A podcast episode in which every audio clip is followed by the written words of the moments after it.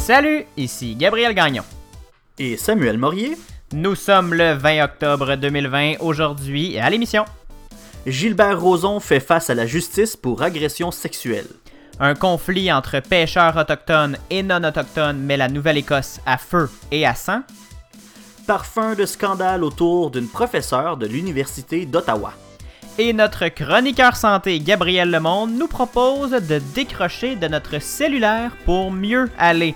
Parce que vous méritez des explications, voici une nouvelle édition du matinal de Ceci n'est pas un média.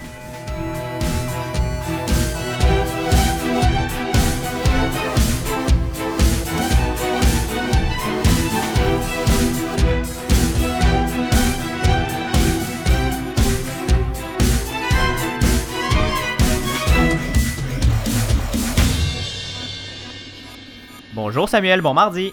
Allô, allô, comment ça va? Ça va bien, toi? Ça va pas pire, ça va pas pire. J'ai, euh, je me sens euh, énergisé, plein de, plein de vie, Gabriel, parce qu'aujourd'hui, euh, j'ai, aujourd'hui étant lundi, je brise le quatrième mur, Gabriel, on enregistre le lundi soir. Aujourd'hui, lundi, en revenant de la job, j'ai frôlé la mort, Gabriel. Et, Mais voyons!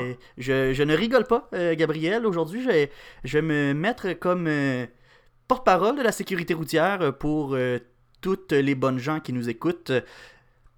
C'est important, Gabriel, quand tu roules dans une dans un chemin de campagne ou peu importe le chemin et qu'il y a les deux voies qui se croisent là, euh, en sens inverse, ne dépasse pas la personne devant toi si tu es dans une courbe.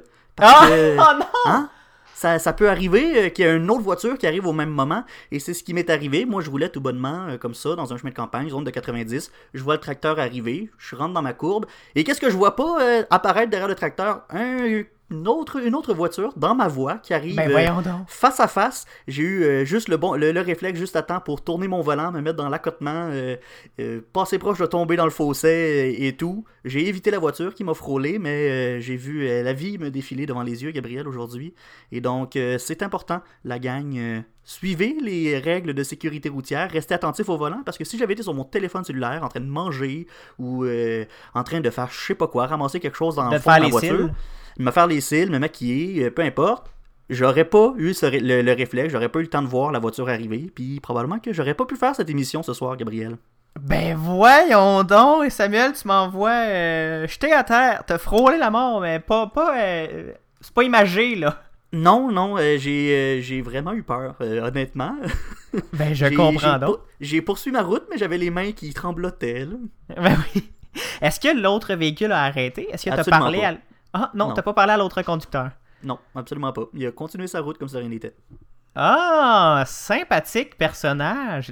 et la ligne, euh, les, les lignes de Les lignes étaient pleines en pleines. plus. Étaient ben pleines. C'était même pas en plus une, une, zone où il pouvait dépasser. Euh, le... Ben, en même temps, c'est un tracteur. Là. Normalement, le tracteur, tu peux le dépasser même si c'est pas. Euh, oui, avec, le, pas des lignes le triangle, tu peux le dépasser, mais pas dans une courbe. Dans une courbe, c'est jamais une bonne idée, Gabriel. Tu sais pas ce qui s'en vient. Eh là là, bon, mais je suis content de te savoir maintenant en sécurité. On sait jamais hein, ce qui peut arriver euh, sur la route, c'est euh, surprenant ben, ça, souvent. Ça m'a vraiment fait prendre conscience que ça peut arriver n'importe quand, hein, des affaires de même, tu le sais pas quand est-ce que ça peut être ta dernière heure. Je suis content que ce n'était pas la mienne. Mon dieu, bon, mais t'as une semaine pas mal plus rocambolesque que la mienne, hein, déjà. Je suis content que tu te portes bien. Mon dieu. Samuel, d'ailleurs, on va euh, commencer tout de suite cette émission-là avec un rapport euh, de circulation. On commence de façon inhabituelle euh, cette émission-là. Ça a l'air que le pont Jacques-Cartier à Montréal, on est une émission euh, cherbrouquoise, mais aussi mondiale hein, sur le web. Donc le pont Jacques-Cartier à Montréal, c'était bloqué pas mal hier. Ouais, c'est ça. Là, on a comme une thématique un peu routière là, en début d'émission, mais en même temps... Et c'est pas vraiment une chronique circulation, euh, Gabriel, parce que oui, c'était bloqué sur le pont Jacques-Cartier hier, euh, Gabriel, mais c'est pas parce que tout le monde a décidé d'aller faire tout d'un coup un tour à la ronde. Non, c'est parce que euh, les membres de la Fédération interprofessionnelle de la santé du Québec, la FIC, ont fait savoir leur mécontentement concernant les négociations avec Québec sur les conditions de travail. Et donc, le résultat, pendant environ une heure, l'entrée du pont Jacques-Cartier a été bloquée par les manifestants. Les professionnels de la santé se disent au au bout du rouleau et dénoncent la surcharge de travail dont ils, euh, ils font euh, l'objet. Les ratios également des professionnels en soins sont démesurés. Là, quand je parle de ratio, c'est combien de professionnels par patient? C'est démesuré. Les, les, professionnels de la santé sont débordés.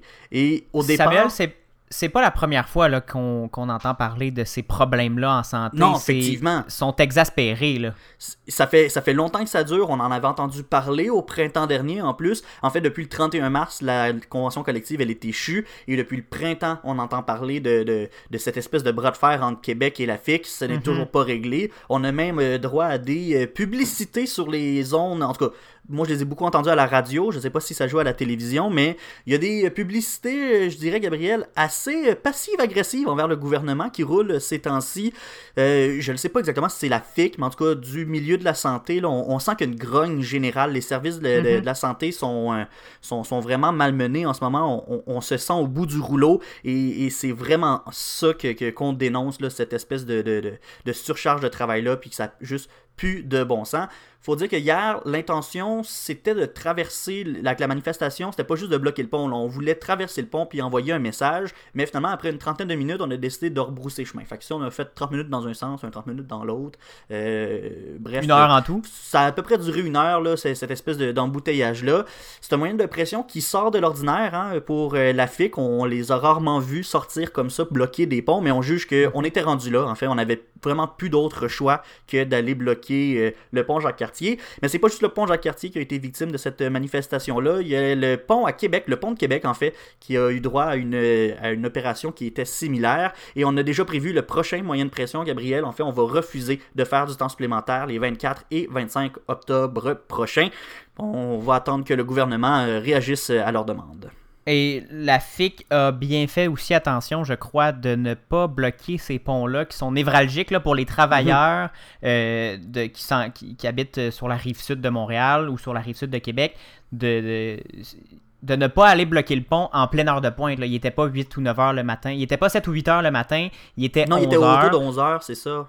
Donc on a, on a bien euh, on a jugé était, que c'était essentiel de bloquer le pont. Je prends aucune position dans ce, dans ce débat-là, mais on l'a pas fait pour la faire pour euh, envoyer promener les automobilistes. C'est la, la, nuance est importante à faire, je crois. C'est ça. On a juste fait assez en sorte de parler de nous pour que le message euh, se, porte.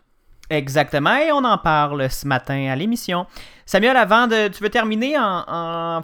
On n'a pas de bloc COVID à l'émission aujourd'hui, mais on a quand même un petit mot à dire. Là, on a un petit mot à dire sur les rassemblements parce que après le karaoké, le bingo est dangereux. C'est une phrase très 2020, tout ça. Oui, on peut juste dire ça en 2020, mais on va le répéter, Gabriel, tant qu'il va falloir le répéter. C'est plus le temps de se rassembler inutilement. Les parties c'est non. Les bingos à 250 personnes, Gabriel, c'est non. On n'a pas le droit de faire ça. Il y en a eu un à Saint-Jean-sur-Richelieu il y a quelques semaines et on l'a échappé belle pour vrai parce qu'il y a 250 personnes, surtout en plus que c'était beaucoup une clientèle vulnérable à la COVID-19. Mhm. Euh, on aurait pu vraiment avoir euh, finalement un, résultat euh, catastrophique, mais finalement c'est seulement deux cas pour le moment qui sont rapportés en lien avec cette fameuse soirée bingo qui avait été très très médiatisée. Et donc, Gabriel, le moral de cette histoire, est-ce que en fin de semaine, on sort pour aller jouer à la bouteille dans un chalet? La réponse, c'est non. Non, Samuel, et on ne veut pas jouer au bingo non plus. Et là là, on va le répéter tant qu'il faut, hein. comme tu l'as dit, on, va, on se rassemble pas, on fait pas de party. Merci Samuel. Ça me fait plaisir. On s'en va maintenant en musique. Euh, on va écouter. Euh, c'est tiré de l'album. C'est pas la qualité qui compte. Ça faisait longtemps qu'on n'avait pas écouté du qualité motel. Les voici avec Jimmy Hunt et la chanson personnelle. Au retour, on revient sur le procès de Gilbert Rozon. Vous écoutez le matinal de Ceci n'est pas un média.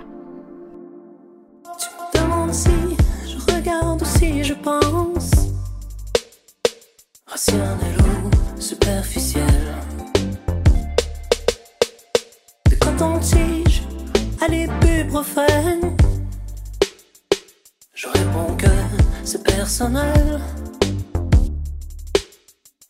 Mon contenu où je dépense, réfléchi ou émotionnel. Lâchette humide, bleu de méthylène. Je te dis que c'est personnel. It's a person.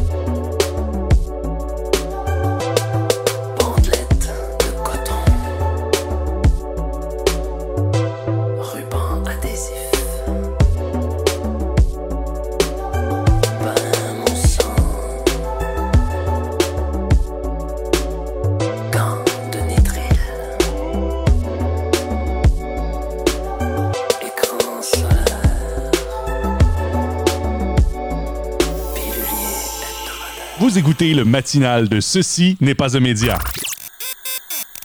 du qualité motel. C'est si bon, Gabriel, je sais pas pourquoi on fait pas jouer ça plus souvent à l'émission. Bien sûr, vous écoutez toujours le matinal de Ceci n'est pas un média. Et là, Gabriel, le procès de l'ancien magnat de l'humour au Québec, Gilbert Rozon, a eu lieu la semaine dernière. On ne peut pas dévoiler euh, le nom de la présumée victime, mais elle a livré un témoignage qui était solide, réfuté après, tout de suite après par euh, Gilbert Rozon. Oui, Samuel, le témoignage de la présumée victime, âgée aujourd'hui de 60 ans, a ouvert le procès de Gilbert Rozon pour viol et attentat à la pudeur. La juge Mélanie Hébert a toutefois prononcé une ordonnance de non-publication pour ne pas pour interdire les médias ou euh, toute autre personne, là, surtout sur les réseaux sociaux, à publier le nom de la présumée victime ou tout détail permettant de la reconnaître. Selon ce qu'elle a allégué dans son témoignage, Samuel, euh, elle a- en fait, elle a expliqué, elle a raconté une histoire qui s'est produite à Saint-Sauveur dans les Laurentides après une soirée passée en discothèque où Gilbert Rozon l'avait invitée. Elle avait 20 ans à l'époque, en 1980, Gilbert Rozon avait 25 ans. Elle était alors étudiante et avait, avait rencontré euh, M. Rozon dans une radio régionale où elle travaillait et où il se rendait pour enregistrer des promotions. Après la soirée, donc en pleine nuit, Gilbert Rozon lui aurait proposé d'aller la reconduire, mais il devait passer chez lui avant, selon ce qu'elle raconte. Il, lui a dit Veux-tu euh, un lift? Mais il faut juste que j'aille chercher des documents chez nous, puis après ça, je vais aller te porter. Chez lui, il se serait jeté sur elle et aurait mis sa main dans son décolleté. La victime alléguée a euh, dit avoir été prise de court. Elle l'aurait repoussé en lui disant non. En luttant un peu, il se serait tombé. Il, se- il serait tombé les deux au sol et la lutte aurait continué quelque temps. Ou ensuite, il, M. Roson aurait essayé de lui retirer son sous-vêtement en mettant sa main sous sa jupe. Devant son refus, Samuel, euh, M. Roson aurait cessé, mais aurait ensuite refusé d'aller la reconduire chez elle en disant qu'il était maintenant trop fatigué. Roson lui aurait ensuite proposé une chambre où dormir et le lendemain matin, en se réveillant, elle a eu la surprise de le trouver couché sur elle. La victime euh, présumée aurait encore une fois essayé de le repousser, lui aurait dit non à maintes et maintes reprises en tentant de se débattre, mais elle aurait finalement lâché prise Et là, c'est à ce moment-là que M. Roson l'aurait violé. Donc, mercredi, le 14 octobre, M. Roson a affirmé que c'était la plaignante elle-même qui, est venue sur- euh, qui est venue le surprendre dans son lit pour avoir une relation sexuelle. Même que Gilbert Roson a expliqué que c'était un. qui, était marqué à vie, en fait, par, cette, par cet événement-là, et que cette relation sexuelle l'avait. Euh, l'avait pris de court et l'avait euh, shaké, si je peux me permettre l'anglicisme. J'ai pas l'autre mot, euh, j'ai pas d'autre mot qui me vient en tête. euh, Ébranlé. Pour... Ébranlé, c'est ça. t'as bien, t'as bien vu que je cherchais mon mot. Euh, donc Samuel, tu comprendras aussi que euh, tout ça est au conditionnel. Euh, on... C'est un procès, il n'y a pas eu de verdict encore, donc toute cette histoire-là est au conditionnel. Ce n'est que le témoignage de la victime que je vous ai raconté. Euh, Gilbert Rozon, plaide non coupable, a a démenti en bloc les affirmations de la présumée victime. Et là, ça va être euh, à, la, à la juge de décider de si, le, le- si M. Roson est coupable d'agression sexuelle. La preuve est close euh, maintenant. Gabriel Gilbert Rozon a été contre-interrogé par la couronne et, ben, tu l'as dit, hein, il a nié être un agresseur. Les plaidoiries finales auront lieu le 6 novembre. On devrait avoir ensuite euh, un verdict au courant euh, du mois de novembre. J'ai bien hâte de voir euh, dans quel camp euh, ou plus de quel côté la décision euh, va, euh, va pencher? Oui, Samuel, surtout aussi, je veux juste terminer là-dessus, c'est le seul, euh, le seul procès qui a eu lieu concernant Gilbert Rozon. Il y a eu plusieurs femmes, plusieurs personnes qui se sont dit victimes, qui se sont dites victimes, pardon, de M. Roson, d'avoir euh, subi des attouchements sexuels de sa part. Il n'y a rien qui a été prouvé en cours, là, je, le, rappelle, mais il y a eu plusieurs témoignages qui disent, euh, qui pointent vers la, la même direction. Mais la seule personne, le seul témoignage qui a retenu l'attention du directeur des poursuites criminelles et pénales, c'est celui euh, que je viens de vous, euh, de vous résumer. Et c'est le, en fait, c'est le seul procès qui, euh, dont le monsieur, monsieur Roson doit participer comme, comme accusé. Donc, est-ce que, est-ce que la juge va retenir la version des faits de la présumée victime? Ça reste à voir. Donc, les, les- comme tu l'as dit, le 6 novembre, les, les avocats vont plaider pour une dernière fois et ensuite, on va avoir un verdict. Puis, s'il est reconnu coupable, là, on va avoir une, une peine euh, connue euh, par la suite. C'est, c'est long, le, le processus judiciaire, Samuel. Merci Gabriel, on va aller prendre une pause deux minutes. Au retour, on vous parle d'un conflit entre pêcheurs et pêcheurs autochtones et non autochtones en Nouvelle-Écosse. Restez avec nous. Vous écoutez le matinal de Ceci n'est pas un média. Gabriel Gagnon et Samuel Morier analysent et discutent de ce qui vous touche. Pour aller plus loin que les manchettes, abonnez-vous sur votre plateforme de podcast préférée, visitez le ceci n'est pas un média.com, partagez les épisodes et écrivez-nous sur Facebook et Instagram. Et on aime aussi recevoir 5 étoiles sur la balado de votre iPhone. Le matinal de Ceci n'est pas un média, dès 7h en balado et dès 9h à CFAC 88.3. De retour au matinal de Ceci n'est pas un média avec Samuel Morier et Gabriel Gagnon. Samuel, 2020, c'est une grosse année pour en plusieurs raisons, on le sait très bien. Mais 2020, c'est aussi une énorme année pour les peuples autochtones du pays et les enjeux qui les concernent. On a eu la crise ferroviaire au mois de février pardon, avec les Wet'suwet'en, le cas de Joyce Echaquan récemment au Québec. Et là, c'est en Nouvelle-École, en Nouvelle-Écosse pardon, que ça brasse. Les pêcheurs autochtones de cette région-là sont victimes d'actes de violence, d'intimidation et de racisme pour une histoire de pêche. Qu'est-ce qui se passe, Samuel, en, Nouvelle-Écosse? Ben c'est ça, hein. depuis euh, quelques jours, c'est tendu, très très tendu dans le sud-ouest de la Nouvelle-Écosse. La raison est simple, c'est ben pas simple, mais c'est une raison qui est connue depuis très longtemps, c'est des droits de pêche, Gabriel. Au Canada, bien, la pêche, elle est réglementée, il y a des saisons de pêche, puis c'est important de respecter ces saisons de pêche-là, parce que sans ça, ben, tu te fais taper sur les doigts, puis il y a probablement des amendes euh, salées qui viennent avec ça. Fait que tu veux pas pêcher euh, en dehors euh, de ces dates-là, mais il y a quand même une exception qui existe en vertu de l'arrêt Marshall de 1999 euh, qui a été décidé en cour suprême, les peuples autochtones ont le droit de pêcher, chasser et cueillir en dehors des saisons réglementées, tant et aussi longtemps que c'est pour assurer une subsistance convenable et modérée. convenable et modéré. Qu'est-ce que ça veut dire, Gabriel? Je sais pas.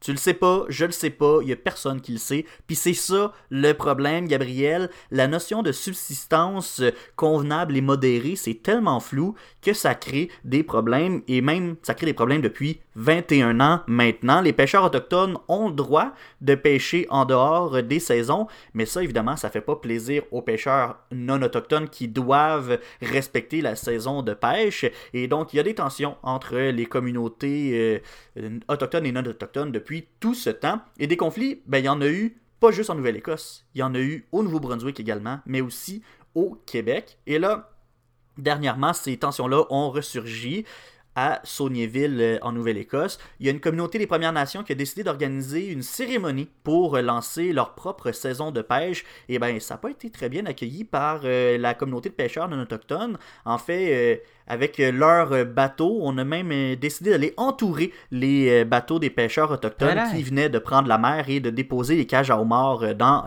dans l'océan. On parle clairement d'intimidation ici, Samuel. À ce moment-là, la tension était déjà très élevée. Mais il y a eu de l'escalade dans les derniers temps, il y a eu du vandalisme, des actes, criminels, et on s'en est même pris à des pêcheurs directement.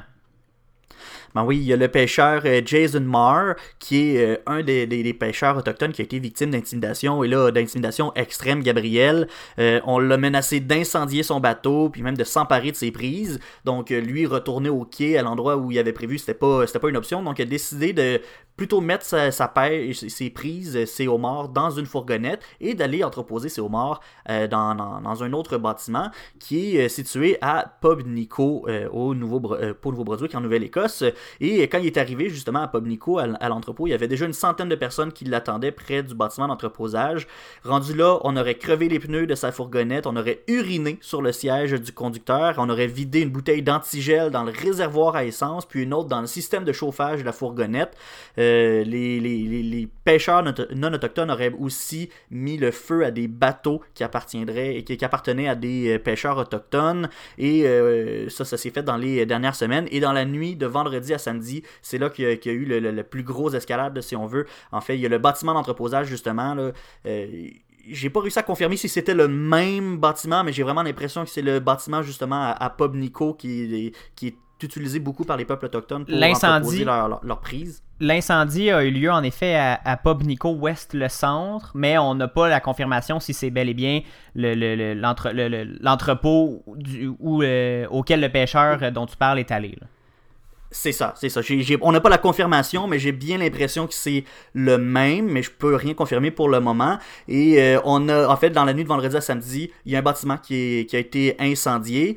Heureusement, il n'y avait personne à l'intérieur du bâtiment au moment de l'incendie, par chance, mais il y a quand même un homme qui est une personne d'intérêt dans l'enquête des policiers qui a été hospitalisé pour des blessures qui sont très graves, même qu'on craindrait pour euh, sa vie.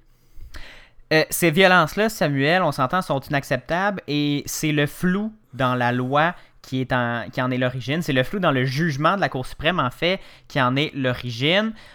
Ottawa a certainement dû réagir. Avec un arrêt de la Cour suprême, Ottawa se doit de faire des ajustements ou de, comprendre l'enjeu parce que la pêche et les enjeux, justement, qui touchent les Premières Nations sont de compétences fédérales.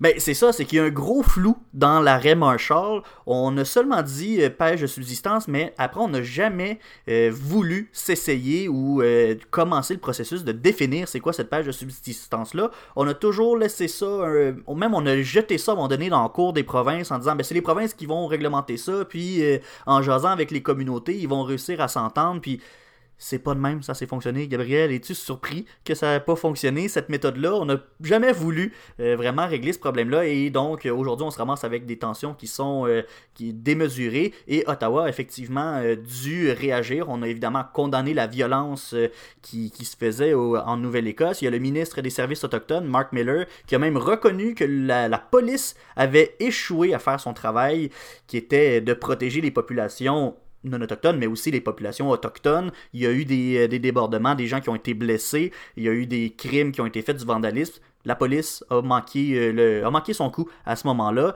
Ottawa a annoncé qu'on allait déployer beaucoup plus d'agents de la GRC dans la région pour essayer de ramener euh, tout ça au calme. Et euh, ces policiers-là sont supposés être arrivés hier lundi dans la journée. On a également précisé que tous ceux et celles qui ont commis ou qui commettront des gestes de violence dans ce conflit auront affaire à la justice. On veut vraiment essayer de, de, de, de, calmer le jeu puis de, de montrer aux gens qu'il y a des conséquences quand même. On n'est pas content, mais il y a des conséquences euh, à faire des gestes démesurés comme mettre le feu à un, bâtiment. Mais malgré tout, on n'a toujours pas réglé le, nœud du problème. Qu'est-ce qui est. C'est quoi la. Qu'est-ce que ça veut dire la notion de pêche de subsistance? On... C'est pas réglé ça, même avec plus d'agents de la GRC. Non, c'est ça, Gabriel. Quand je te dis qu'il y a personne qui veut s'attaquer à cette affaire-là, qui veut définir ce mot-là, ça arrive pas. Ottawa ne veut pas, ben pas ne veut pas, mais ne semble pas avoir cette volonté de le changer à, ce point. Écoute, il y a des, des manifestations en support aux communautés autochtones qui ont eu lieu à Halifax devant l'hôtel de ville. Il y a plusieurs voix qui se sont élevées euh, pour demander à Ottawa de d'aider dans ce conflit-là et de justement définir ce qui est euh, de la pêche de subsistance euh, modérée. Et parmi les voix qui se sont élevées, ben, il y a celle du premier ministre de la Nouvelle-Écosse. Mais euh, ces demandes-là répétées, et même une demande qui, qui a du poids quand même, quand un premier ministre d'une province demande à Mhm. La un, province au concernée. et au gouvernement, je veux dire, ça a du poids cette affaire-là, mais il y a le ministre des Services aux, auto- aux- aux Autochtones qui a répondu que définir la pêche légale, c'est un challenge, Gabriel. Il y a quelque chose de très compliqué et complexe dans tout ça. On a sorti un peu une espèce de baragouinage politique pour dire que comme c'est trop compliqué On pour régler ça ben ben vite. Fait que ce qu'on a fait, c'est qu'on a parti des négociations. Il y a le ministère des Pêches et des Océans euh, du Canada qui a parti des négociations avec les peuples autochtones et plus, plus principalement la, la communauté Micmac de la, de la Nouvelle-Écosse. On veut s'assurer qu'on respecte les droits garantis par la Cour suprême tout en euh, rassurant ou tout en répondant plutôt aux inquiétudes des pêcheurs non autochtones qui, quand même, doivent être pris en, compte euh, également, surtout par rapport au, au stock de pêche. En fait, l'inquiétude principale des pêcheurs non autochtones, c'est qu'en pêchant en dehors de la saison qui est prévue, ben on a des risques de- de- d'affecter euh, à long terme la population euh, de dans ce cas-ci c'est de homards euh, à long terme là, ça se pourrait que l'année prochaine il y en ait moins puis on veut éviter la surpêche. Leur argument c'est a une saison de pêche qui est en place, c'est pour une raison. Pourquoi on aurait le droit d'avoir des exceptions pour aller à l'extérieur, mais de l'autre côté, il y a les autochtones qui eux autres disent ben nous on a tout le temps eu le droit de pêcher, c'est notre droit ancestral. Puis on le sait que les autochtones n'ont pas toujours été bien traités hein, par le passé, Gabriel. On essaye euh, de faire amende honorable. Donc euh, on ne sait comme pas trop où est-ce que ça s'en va parce que euh, ces négociations-là sont tenues à porte close. On n'a aucune idée de ce qui se passe, de ce qui se dit non plus. C'est privé. On n'en parle pas aux médias. Il n'y a personne qui en parle. C'est seulement les chefs des communautés autochtones qui, euh, sont, qui sont invités à participer à ces discussions-là. Et on va probablement avoir des nouvelles. Bon, je dirais pas dans les semaines qui suivent, là, mais peut-être dans les mois qui suivent. on va peut-être avoir des nouvelles, puis ça va peut-être se régler. Ça va peut-être se régler. La mer est agitée, par contre, Samuel, en Nouvelle-Écosse, euh, ces temps-ci. On le sent jusqu'ici. faut essayer de réparer 250 ans d'histoire, tout en respectant les inquiétudes des, pêcheurs non autochtones qui, eux, c'est leur gang-pain. C'est le- c'est le- littéralement leur façon de, de- de mettre du beurre sur leur toast, euh, comme on dit. Tout qu'un dossier, on va le suivre, euh, évidemment, pour vous, euh, chers auditeurs. Merci beaucoup, Samuel, pour ces précisions. Ça me fait plaisir. Maintenant, Gabriel, on traverse l'océan, on s'en va en France euh, parce que la France a été victime d'un effrayant attentat contre un professeur. Gabriel, vraiment une histoire d'horreur. La victime a été... euh, ben, écoute, je vais le dire, là, elle a été décapitée. Euh, L'enseignant aurait été visé parce qu'il montrait les caricatures de Charlie Hebdo du prophète Mahomet dans sa classe. Toute l'actualité internationale. America has grown weak. Cette conférence euh, des ambassadeurs et des ambassadrices. We also talked about Venezuela.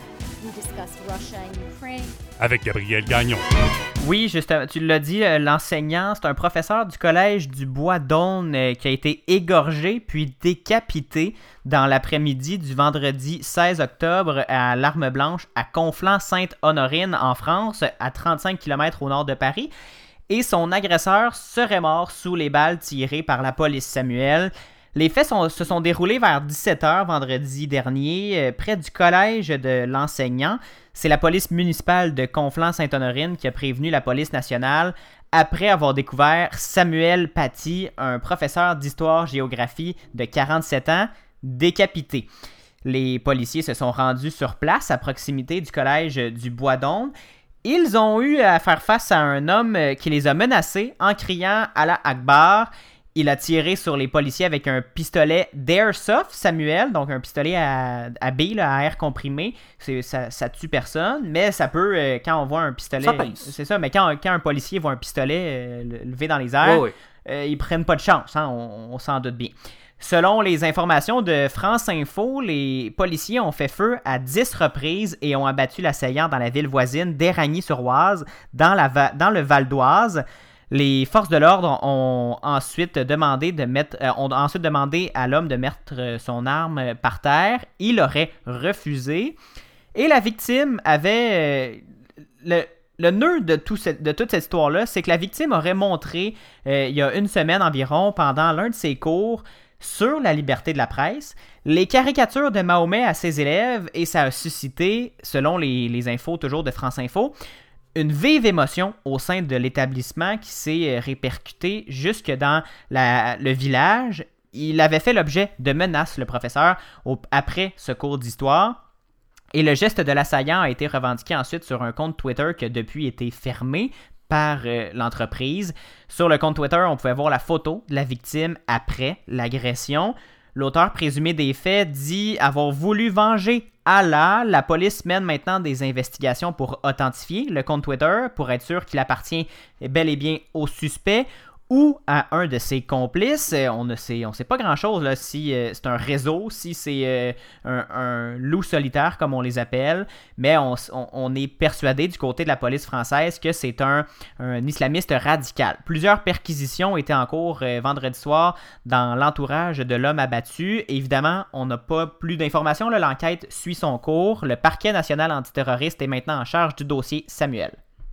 Là, je vais t'arrêter parce que avant qu'on aille plus loin, je pense qu'on va avoir besoin d'un peu plus de contexte. C'est quoi euh, ce fameux parquet? On en entend souvent parler hein, du parquet de Paris, du parquet antiterroriste. Je pense que oui, ça mérite une petite précision. Euh, le système français fonctionne pas exactement comme ici, Samuel. Notre système est basé sur le système britannique. hein. On le sait bien.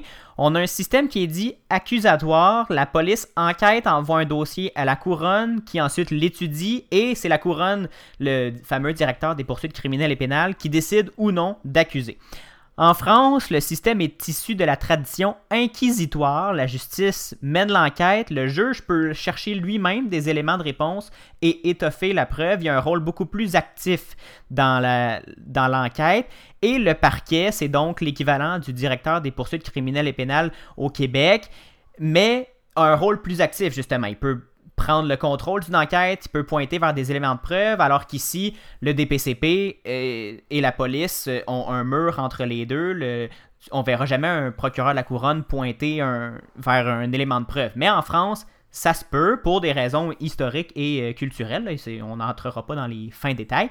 Mais dans le cas qui nous intéresse, le parquet antiterroriste, euh, ça a été créé par euh, l'État français. C'est donc euh, lui qui a décidé de prendre le contrôle et la supervision de l'enquête afin que le bien collectif de la République soit entendu et respecté. C'est là la nuance avec notre système ici. Le, parquet peut agir au nom de l'État, de la société. Ok, ah ben, ben merci de, cette précision-là. Donc, si je comprends, il y a une enquête qui est ouverte par le parquet pour, là j'ouvre les guillemets, assassinat en relation avec une entreprise terroriste. Et, encore une fois, j'ouvre les guillemets, association de malfaiteurs terroristes criminels. C'est ça? Exactement, Samuel. C'est donc le parquet anti- antiterroriste de, de France qui euh, a créé cette enquête-là, mais c'est le service régional de police judiciaire de Versailles, la sous-direction antiterroriste et la direction générale de la sécurité intérieure qui sont chargés de l'enquête. C'est français, donc c'est compliqué, hein? Le système français n'est jamais c'est ça que j'allais dire. n'est jamais euh, super simple. Il y a beaucoup. La police française, c'est un labyrinthe interminable. Et il n'y a pas de doute, par contre, sur le caractère terroriste de cet acte, Samuel. D'ailleurs, le président français Emmanuel Macron est allé sur place et a affirmé le caractère terroriste de, euh, de ce meurtre-là. Et donc, c'est pour ça que, que toutes ces, ces instances euh, antiterroristes-là qui ont pris le contrôle de l'enquête. Cette attaque-là survient, Samuel, je le rappelle, trois semaines jour pour jour après l'attentat au hachoir perpétré par un jeune Pakistanais de 25 ans devant les anciens locaux de Charlie Hebdo, qui avait fait deux blessés graves, et également en plein procès des attentats contre Charlie Hebdo et le magasin Hyper Cacher en, en janvier 2015 devant la Cour d'assises spéciale de Paris. Il y a le premier ministre Jean Castex euh, qui est cinq ministres, ainsi que le procureur euh, antiterroriste euh, de, de- la France, qui ont annoncé d'ailleurs un plan d'action contre les structures, associations ou personnes proches des milieux radicalisés et qui propagent des appels à la haine. Ça a été fait euh, ça hier, euh, Samuel, euh, lundi. Selon euh, le, le- gouvernement français, c'est 51 structures associatives, donc 55 organismes euh, communautaires, entre guillemets, radio, qui verront toute la semaine un certain nombre de visites des services de l'État et plusieurs d'entre elles se verront dissoudre en- par décision du Conseil des ministres. Le, gouvernement français s'est donné le droit de dissoudre des associations quand il est question de terrorisme. Le ministre veut notamment dissoudre le collectif contre l'islamophobie en France. Un certain nombre d'éléments permettent au gouvernement de penser que c'est un ennemi de la République. Et ça, ce sont les mots du gouvernement. Et l'association humanitaire Baraka City, qui a été fondée par des musulmans au profil salafiste. Oh, c'est euh, c'est une grosse histoire, c'est dramatique. On dirait que depuis Charlie Hebdo, on, s'en est jamais vraiment sorti de cette espèce d'élan. euh, En tout cas, il y a, comme, il y a vraiment un, un clash culturel d'idéologie, puis euh, il y a des, un, problème de terrorisme en, France.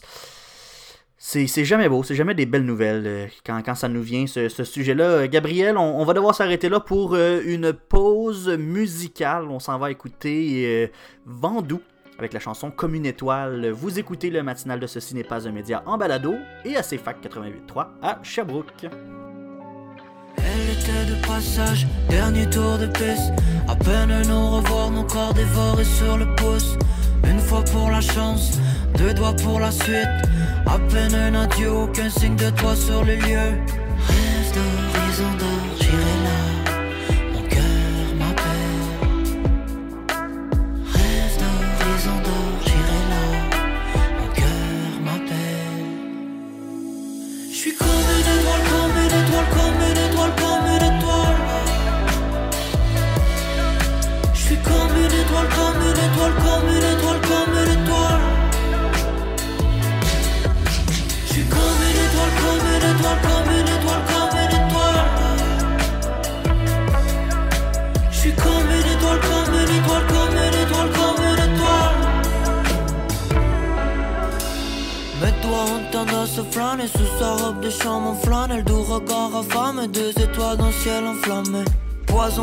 Consomme, deux âmes qui se consument, voyelles qui se consonnent, passion qui se conjugue, couché sur le dos pour admirer le ciel, capitaine d'un bateau prêt à chavirer le sien.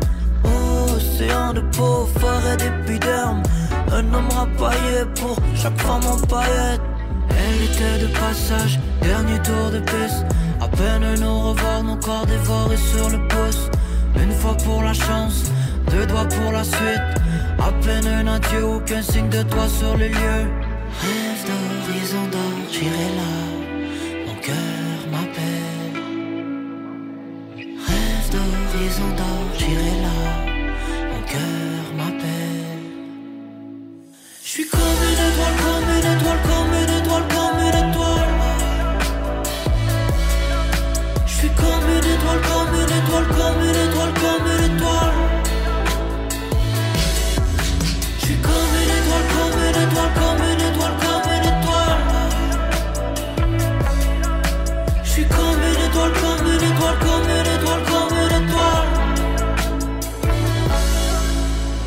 Fais plus d'attente, c'est juste des plans pour se faire du mal. Je préfère être solo dans ma chambre, fumer des battes 4 heures du mat.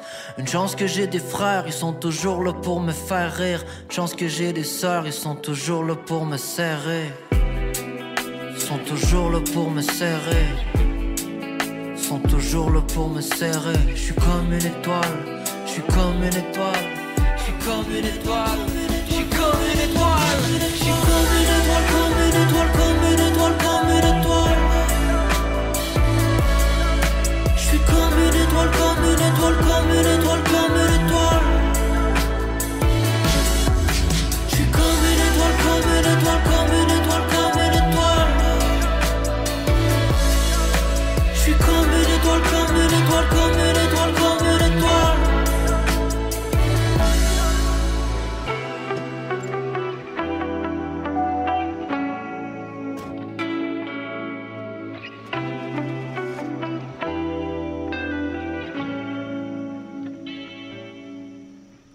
C'était comme une étoile par Vendoux. Vous êtes toujours au matinal de Ceci n'est pas un média en balado et à CFAC 88.3 FM à Sherbrooke.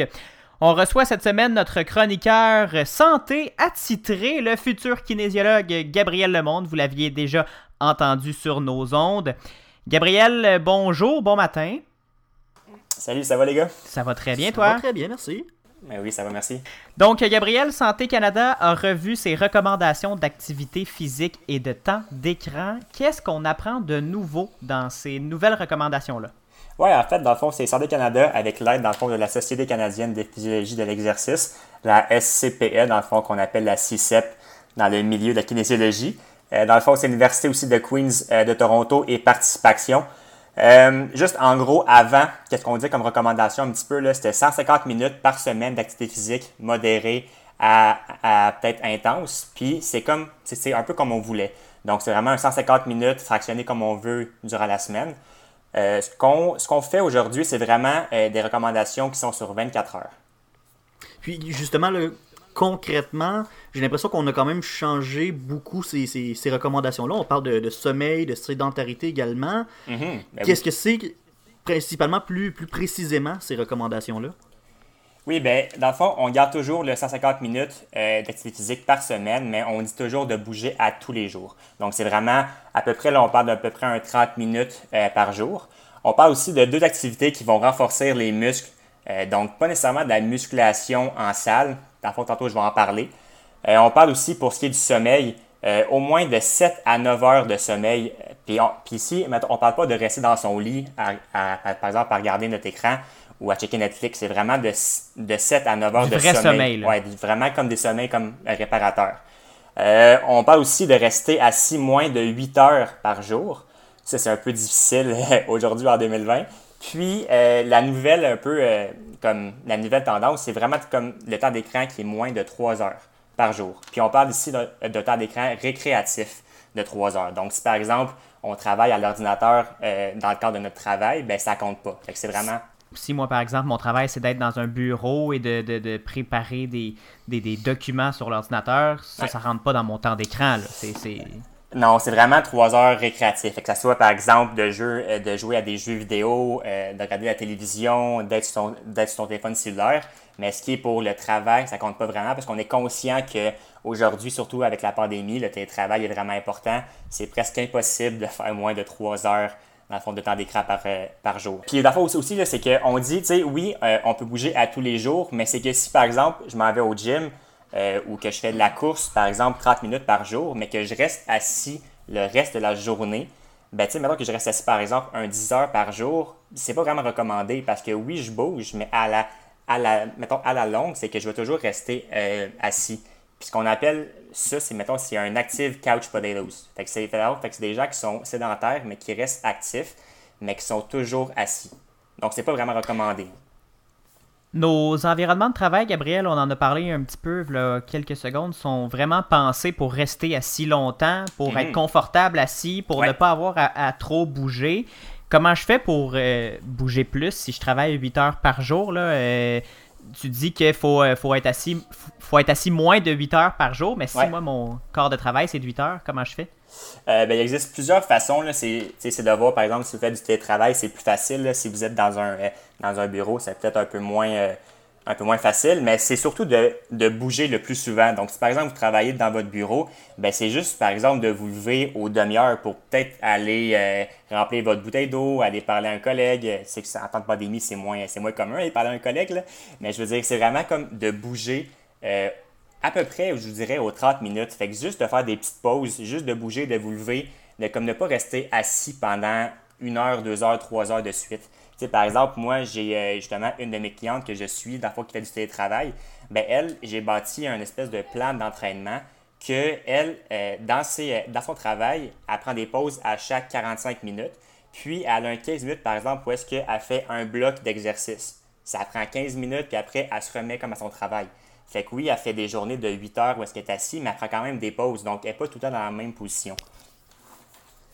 Le, par exemple, au, au travail, moi, j'ai développé l'habitude de euh, une fois de temps en temps, au lieu de prendre le téléphone pour poser une question à un collègue, je vais me lever puis je vais aller le voir puis on Ouais. va prendre, je vais rester à peu près deux minutes debout. Est-ce que ça c'est une bonne stratégie à avoir? comme je t'ai dit, c'est vraiment excellent. C'est un peu, c'est un peu ce qu'on devrait faire. C'est justement de, d'être en, mettons, d'être, actif le plus longtemps possible. On va, on voit euh, de plus en plus des postes de travail où est-ce qu'on peut être des fois euh, assis, des fois debout. Donc ça, c'est vraiment l'idéal parce que justement, on vient pas, euh, on n'est pas dans la même position tout le temps. Mais est-ce que si, mettons, là, je veux rentabiliser ma journée, est-ce que si, mettons, je décide de me lever plus tôt, par exemple, pour faire de l'exercice physique avant d'aller travailler, est-ce que c'est une, c'est une bonne idée? Pas vraiment. C'est sûr que ça part d'une bonne intention, mais c'est pas vraiment une bonne idée parce que, comme on a dit tantôt, on parle de 7 à 9 heures de sommeil réparateur par jour. Donc, si par exemple, tu viens couper ton temps de sommeil pour faire plus d'exercice, ben, on dit, tu viens vraiment couper ton sommeil. Fait que t'es mieux de, par exemple, de faire moins de temps d'écran, de dire, OK, euh, en ce moment, à la place de regarder mon ciel ou à la place d'écouter euh, un épisode, ben, je vais aller courir. Donc, c'est pas de se lever plus tôt pour aller courir, mais c'est bien de couper du temps d'écran pour avoir un meilleur sommeil. Puis, euh, on parle aussi, là, dans euh, tantôt, les gars, j'ai parlé de 150 minutes d'activité physique par jour, mais je trouve que euh, le plus simple, c'est vraiment, tu sais, mettons, pour ceux qui sont pas vraiment Par semaine, 150. Oui, excuse-moi, excuse-moi. Par jour, c'est vraiment beaucoup. Excuse-moi. Oui, Oui, c'est- 50 minutes par semaine. Pour les gens qui sont pas vraiment actifs ou que, qui ont pas vraiment. qui- vont pas dans un gym ou qui font pas, ou, qui font pas de sport, euh, c'est plus de calculer son nombre de pas par jour. Tu sais, aujourd'hui, tout le monde a une montre intelligente.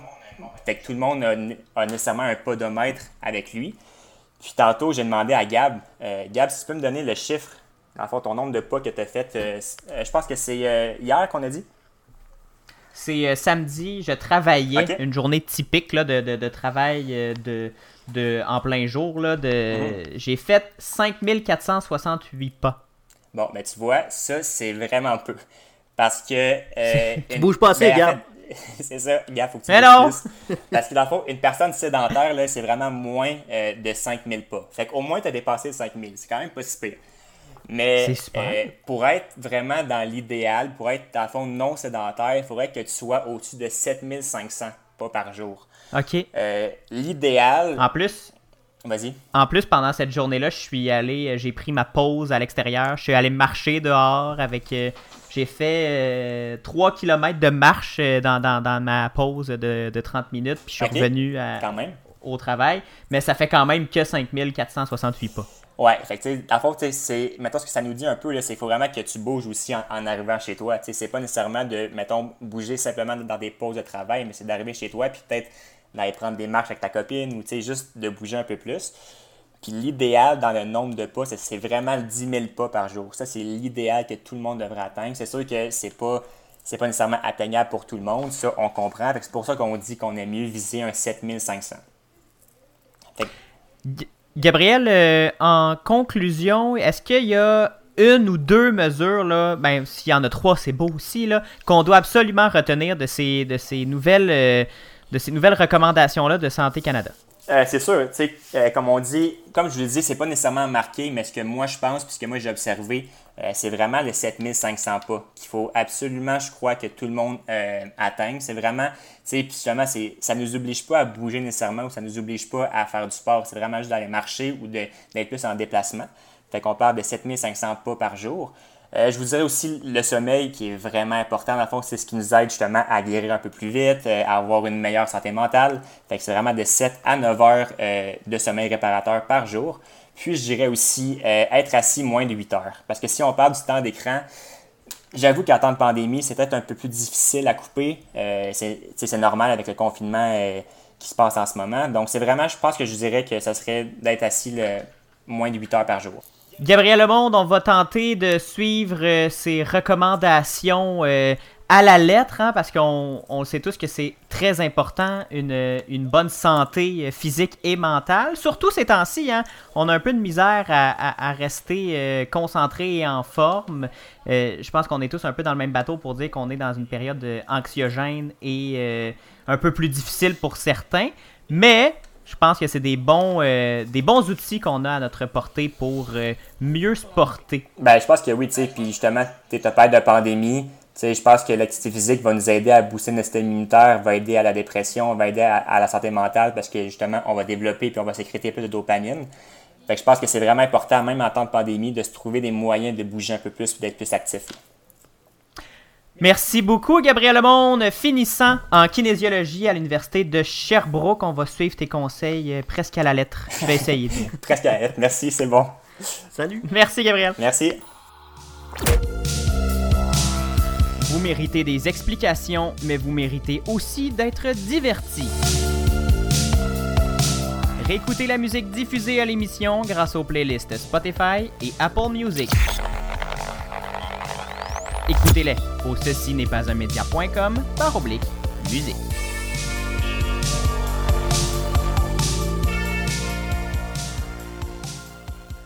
Vous écoutez le matinal de Ceci n'est pas un média avec Gabriel Gagnon et Samuel Morier. On vient tout juste d'entendre notre chroniqueur santé Gabriel Lemonde qui nous euh, faisait euh, un rappel des nouvelles directives de Santé Canada sur euh, les recommandations d'exercice physique et de bien-être euh, en général, bien dormir, euh, pas rester assis trop longtemps. J'espère. euh, moi, Gabriel, c'est tout ce que j'ai appris?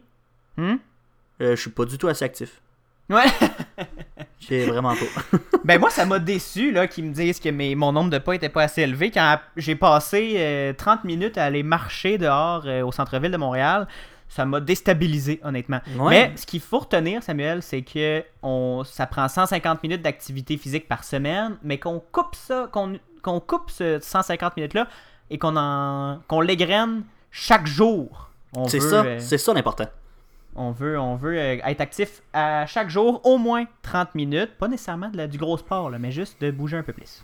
Bon, Gabriel, je vais changer de sujet là, parce que euh, il y a un scandale euh, qui a ébranlé l'Université d'Ottawa euh, la semaine dernière, cette semaine. Écoute, ça fait quelques jours qu'on en parle.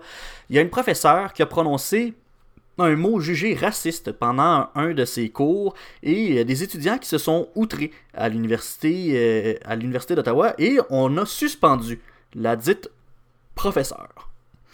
Nègre, Samuel, c'est le mot que la professeure Verouchka Lieutenant Duval a prononcé en classe. Ayons pas peur d'utiliser ce mot-là en contexte d'éducation, en contexte de, de, de, de- nouvelles. C'est ça la nouvelle, Samuel. La professeure a utilisé le mot nègre pour euh, illustrer un- un- une forme de, de- discours qui est maintenant euh, ben, censuré, entre guillemets, mais qui est maintenant euh, euh, à proscrire parce que ça a une connotation très raciste. À la suite, donc, selon Isabelle Haché, qui est journaliste euh, à la presse, la professeure a prononcé ce mot-là en anglais euh, et euh, elle a fait ce qu'un pédagogue doit faire dans les circonstances. Elle a tenté d'ouvrir le débat en invitant les étudiants à réfléchir à ce qui convient de, pour traiter ce mot qui est effectivement très sensible. Est-ce qu'il vaut mieux de le prononcer parce qu'il est sensible a-t-elle demandé aux étudiants? Le silence ne mène-t-il pas à l'oubli et au statu quo? Citation de la professeure, citation rapportée. Et depuis, Samuel, elle a été suspendue pour ce qui est vu comme une micro-agression entre les murs de l'Université d'Ottawa. Une trentaine de professeurs euh, en poste et des professeurs retraités ont ensuite écrit une lettre ouverte demandant de lever les conséquences contre la professeure et de respecter la liberté d'expression. Il rappelle qu'un professeur univer- universitaire se doit d'ouvrir un débat, de présenter plein de courants de pensée et d'expliquer des concepts essentiels pour comprendre le monde. C'est pas une enseignante du primaire qui a insulté un élève en le traitant de, de nègre, en l'insultant avec ce mot-là, mais bien une professeure d'université qui a voulu faire réfléchir ses étudiants adultes, et là pour apprendre à penser, sur l'utilisation de termes jugés offensants en dédramatisant le sujet ensuite, en, posant la question pour les faire réfléchir. Samuel, on... la nouvelle c'est ça. Là où maintenant on a des... Le, recteur de l'université d'Ottawa a euh, réagi, a, euh, a expliqué que la professeure était toujours à l'emploi de l'université, qu'elle, euh, mais qu'il avait, qu'il entendait les doléances de ses étudiants. Et par la suite, le- le- les associations, une association étudiante de l'Université d'Ottawa a réclamé que la professeure soit. qu'en fait, que des représailles disciplinaires soient données contre les professeurs qui ont signé la lettre ouverte contre pour dénoncer ce- cette censure à l'université. Samuel, je te pose la question. On est nous-mêmes des universitaires et des journalistes. Qu'est-ce que tu retiens de ce scandale-là? Qu'est-ce, que, qu'est-ce qui te frappe là-dedans dans ce, dans ce dossier-là? Moi, euh, tout de suite, je trouve que ça va vite trop loin. Et je m'explique, Gabriel. Je, je comprends le malaise qu'il y a autour de ce mot-là. Même moi, c'est pas un mot que j'aime utiliser. Je C'est l'ai prononcé avec un, un certain malaise, là, tu m'as C'est entendu. ça, exactement. Puis je, je comprends, puis je suis d'accord, faut pas l'utiliser euh, de n'importe quelle façon. Euh, Il y a des contextes où on peut l'utiliser, des contextes où on ne peut pas l'utiliser, mais je trouve qu'on a décidé d'aller beaucoup trop loin pour ce que c'était et beaucoup trop loin trop rapidement. Bon, il y a un enseignant, ce qu'on sait, il y a une enseignante qui a dit un mot, ça a choqué des élèves. Est-ce que ça justifie par un mot la suspension ou le renvoi d'un enseignant? Juste là, moi je pense que non. Ensuite, on a des collègues de cette enseignante-là qui ont ré- réagi en disant ça, que, que eux autres n'étaient pas d'accord, que c'était la liberté académique, qu'on restreignait son droit à l'enseignement, puis que c'était sa, sa, son- sa job de faire ça. Et ensuite, on demande à l'université de, de mettre des sanctions à ces enseignants-là qui ont soutenu leurs collègues. Ça, je trouve que c'est aller beaucoup trop loin. Tu peux reprocher à l'enseignante d'avoir manqué de jugement puis d'avoir utilisé ce mot-là. Euh, elle aurait pu prendre un autre exemple ou peu importe, là, ça c'est, un autre débat, mais je trouve que de là aller jusqu'à condamner les enseignants qui, eux, d'un souci professionnel, d'un souci pédagogique, disent qu'on doit laisser les enseignants euh, permettre d'enseigner ces débats-là et surtout d'ouvrir ces débats-là. Parce que si à l'université, on ne peut pas avoir ces débats-là, où est-ce qu'on peut les avoir, Gabriel? Exactement, c'est c'est aussi ce qui ressort euh, un peu partout, au Québec du moins, parce que les réactions sont pas du tout les mêmes au Québec et dans, dans plusieurs milieux euh, anglo-canadiens. Euh, Il y a Danny Laferrière, Samuel, qui d'ailleurs avait écrit un livre euh, en... Qui avait 19 choqué? Oui, qui le livre est sorti en 1985, qui s'appelle Comment faire l'amour avec un nègre sans se fatiguer. Danny Laferrière, qui est un auteur noir, qui a sorti ce livre-là justement pour provoquer, pour attirer l'attention des gens sur des, des enjeux importants pour lui. Mais on, on, a justement utilisé cet exemple-là pour dire on peut utiliser tous les mots du vocabulaire français ou anglais, là, ce- le, le mot été prononcé en anglais, c'était prononcé nigger, mais qui a, qui a- je- faut pas nier non plus que euh, la version anglaise du mot a probablement plus de connotations racistes qu'en français. Les, les Américains euh, traitent les, Noirs de nigger pour les, insulter, pour les ramener à leur passé d'esclaves et les traiter comme des moins que rien.